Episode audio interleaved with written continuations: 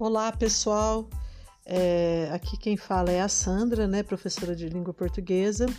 E aproveitando a sugestão da professora Ivanira, minha amiga, eu venho hoje aqui falar um pouquinho sobre provérbios com vocês.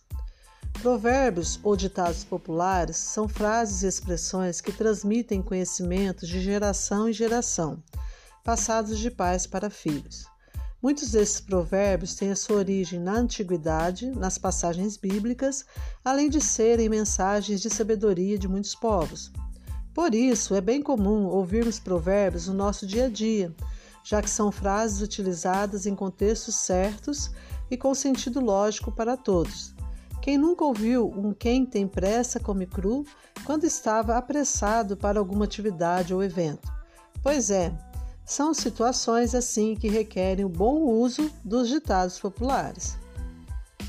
Por serem reflexo cultural de povos, histórias e mitos, muitos desses ditados populares são cobrados no Enem e no vestibular, principalmente na prova de língua portuguesa, mas também podem aparecer na coletânea de textos de suporte para redação em processos seletivos, tanto para ingresso em universidades como para concursos públicos, por exemplo.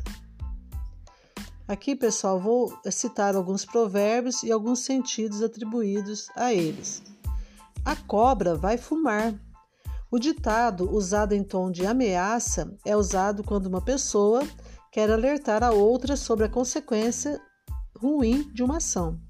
Exemplo: se eu pegar vocês mexendo nisso novamente, a cobra vai fumar. Outro, a corda sempre arrebenta do lado mais fraco.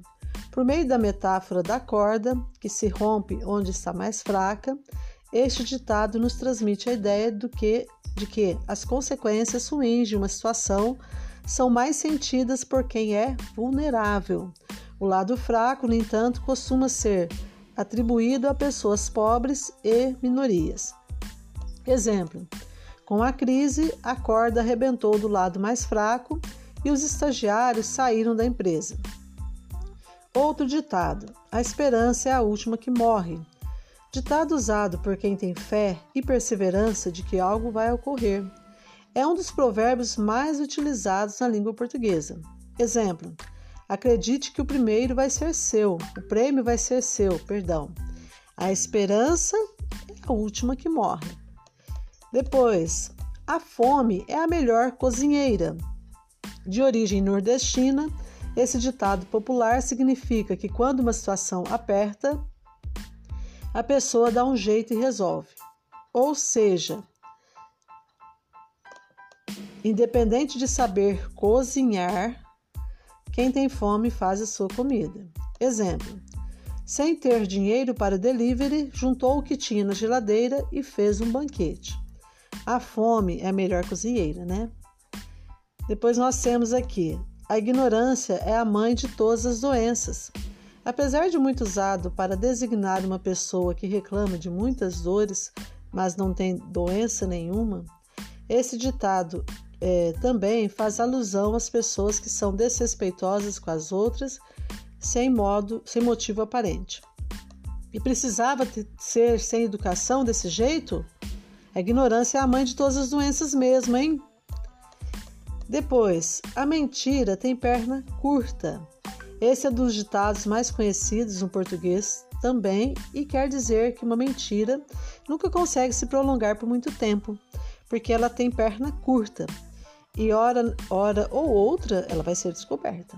Exemplo: eu acho melhor não enganar. Mentira tem sempre perna curta. E para finalizar, é, temos aqui: à noite todos os gatos são pardos. Essa expressão popular da língua portuguesa significa que as coisas ficam parecidas no escuro, já que não é possível distingui-las com clareza. Usada metaforicamente, a ideia está ligada ao fato de que, em meia multidão, não é possível enxergar as particularidades. Exemplo: ele bem que tentou ganhar a atenção dela na festa, mas à noite todos os gatos são pardos.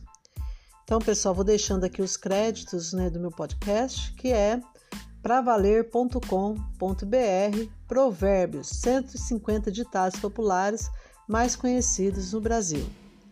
Quem conhece algum ditado pode ir colocando aí no grupo, gente. Um abraço e até mais!